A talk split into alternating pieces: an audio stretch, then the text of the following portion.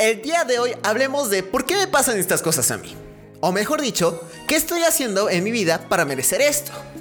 ¿Sabías que el 10% de vivir son los eventos y el 90% es cómo reaccionamos ante dichos eventos? Hablemos de esto.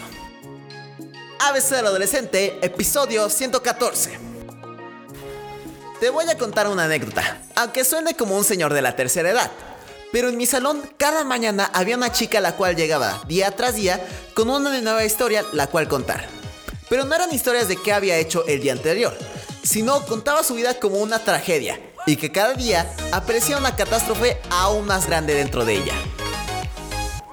Esto de que el 10% son los eventos y el 90% es de cómo reaccionamos ante dichos eventos es la verdad.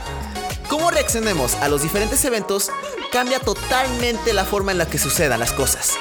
Como si me dijeran una broma de un error que cometí hace mucho tiempo me podría enojar y empezar a gritar y tirar todas las cosas. O igual, podría avergonzarme y sentirme pésimo el resto del día. O también, me podría tomarlo con humor y empezarme a reír y siguiendo feliz el resto del día. Por ejemplo, el día de ayer tuve que entregar un proyecto de más de 40 diapositivas llenas de información. Y como yo, el resto de mis amigos. Pero me di cuenta de que ellos lo tomaron como una tortura. Mientras que yo me tomé con tranquilidad y le empecé a trabajar mientras que escuchaba un poco de música y uno que otro momento empezaba a cantar y hasta incluso a bailar. La verdad es que me divertí haciéndolo, y lo mejor fue que me tardé menos de lo que me esperaba, mientras que mis compañeros aún no lo terminaban. Fue en ese momento en el cual me di cuenta de esta realidad. No te preguntes por qué te pasan esas cosas. Pregúntate qué haces para merecer dichos eventos. No toda la culpa la tiene el mundo. Tú eres el principal influyente dentro de tu vida si llamas cosas positivas, lo más probable es que te sucedan cosas increíbles. Pero si quieres que tu vida sea dramática, ten por seguro que la tendrás. Recuerda que el que busca, encuentra. Y eso es todo por el podcast de hoy.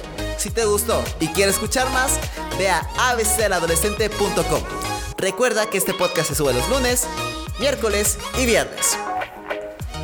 Yo soy Andrés y recuerda que el único que define qué vas a querer vivir eres tú. Vive tu vida a tu manera, no como los demás quieren que la vivas. ¿De quién es tu vida?